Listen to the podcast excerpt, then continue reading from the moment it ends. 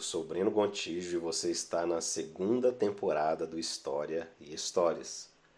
Hoje viajaremos para o ano de 1969, na época da ditadura civil-militar. Nesse tempo, grupos da esquerda armada planejaram o sequestro do embaixador dos Estados Unidos. Era a primeira vez que se sequestrava não em troca de dinheiro, mas em troca de presos políticos no Brasil. A intenção de sequestrar o embaixador não era à toa. Ao mesmo tempo que se chamava atenção internacional para a ditadura no Brasil, obrigava o governo brasileiro a libertar o máximo de presos políticos. Afinal, caso o embaixador morresse nas mãos dos sequestradores, o governo poderia pagar um alto preço diplomático. Nessa ação atuaram o grupo ALN, Ação Libertadora Nacional, e o MR8, Movimento Revolucionário 8 de Outubro, que estudaram o trajeto de carro feito pelo embaixador americano.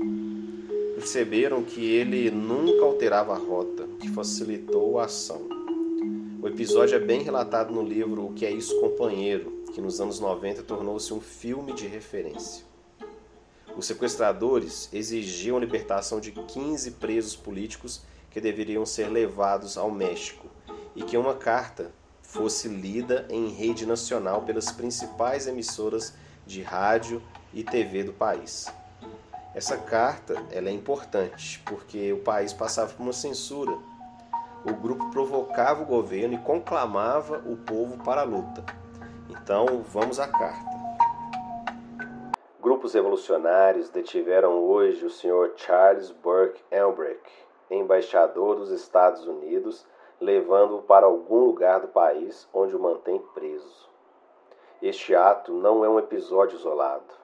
Ele se soma aos inúmeros atos revolucionários já levados a cabo. Assaltos a banco nos quais se arrecadam fundos para a revolução, tomando de volta o que os banqueiros tomam do povo e de seus empregados. Ocupação de quartéis e delegacias, onde se conseguem armas e munições para a luta pela derrubada da ditadura invasões de presídios quando se libertam revolucionários para devolvê-los à luta do povo, e explosões de prédios que simbolizam a opressão, e o justiçamento de carrascos e torturadores.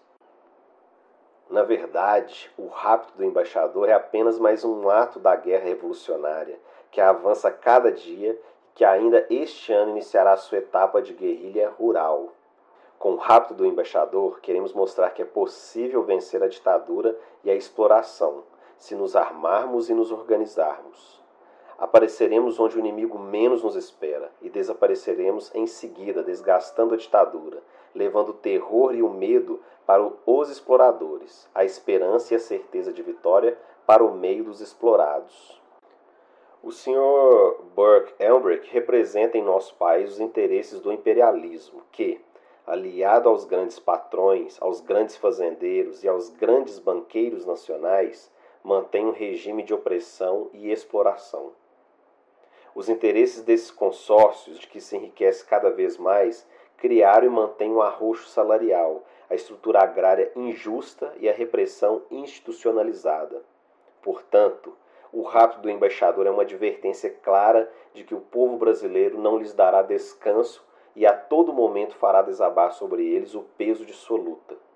Saibam todos que essa é a luta sem trégua, uma luta longa e dura, que não termina com a troca de um ou de outro general no poder, mas que só acaba com o fim do regime dos grandes exploradores e com a constituição de um governo que liberte os trabalhadores de todo o país da situação em que se encontram. Estamos na Semana da Independência o povo e a ditadura comemoram de maneiras diferentes. A ditadura promove festas, paradas e desfiles, solta fogos de artifício e prega cartazes. Com isso, ela não quer comemorar coisa nenhuma, quer jogar areia nos nossos olhos dos explorados, instalando uma falsa alegria com o objetivo de esconder a vida de miséria, exploração e repressão que vivemos. Pode tapar o sol com a peneira? Pode se esconder do povo a sua miséria quando ele assente na carne? Na Semana da Independência há duas comemorações: a da elite e a do povo, e a dos que promovem paradas e a dos que raptam o embaixador, símbolo da exploração. A vida e a morte do senhor embaixador estão nas mãos da ditadura. Se ela atender às duas exigências, o senhor Elbrick será libertado. Caso contrário, seremos obrigados a cumprir a justiça revolucionária. Nossas duas exigências são a libertação de 15 prisioneiros políticos.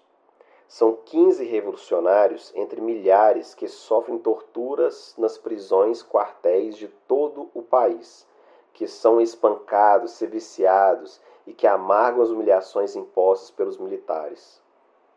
Não estamos exigindo o impossível não estamos exigindo a restituição da vida de inúmeros combatentes assassinados nas prisões. Esses não serão libertados, é lógico, serão vingados um dia. Exigimos apenas a libertação desses 15 homens, líderes da luta contra a ditadura. Cada um deles vale 100 embaixadores do ponto de vista do povo, mas um embaixador dos Estados Unidos vale muito do ponto de vista da ditadura e da exploração. Queremos também a publicação e leitura dessa mensagem na íntegra nos principais jornais, rádios e televisões de todo o país. Os 15 prisioneiros políticos devem ser conduzidos em avião especial até um país determinado, Argélia, Chile ou México, onde lhes seja concedido asilo político. Contra eles não devem ser tentadas quaisquer represálias sob pena de retaliação. A ditadura tem 48 horas para responder publicamente se aceita ou rejeita nossa proposta. Se a resposta for positiva, divulgaremos a lista dos 15 líderes revolucionários e esperaremos 24 horas por seu transporte para um país seguro. Se a resposta for negativa, ou se não houver resposta nesse prazo, o Sr. Burke Elbrick será justiçado.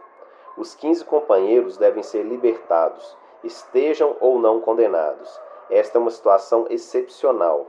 Nas situações excepcionais, os juristas da ditadura sempre arranjam uma fórmula para resolver as coisas, como se viu recentemente na subida da junta militar. As conversações só serão iniciadas a partir de declarações públicas e oficiais da ditadura de que atenderá às exigências. O método será sempre público por parte das autoridades e sempre imprevisto por nossa parte. Queremos lembrar que os prazos são improrrogáveis e que não vacilaremos em cumprir nossas promessas. Finalmente, queremos advertir aqueles que torturam, espancam e matam nossos companheiros. Não vamos aceitar a continuação dessa prática odiosa. Estamos dando o último aviso.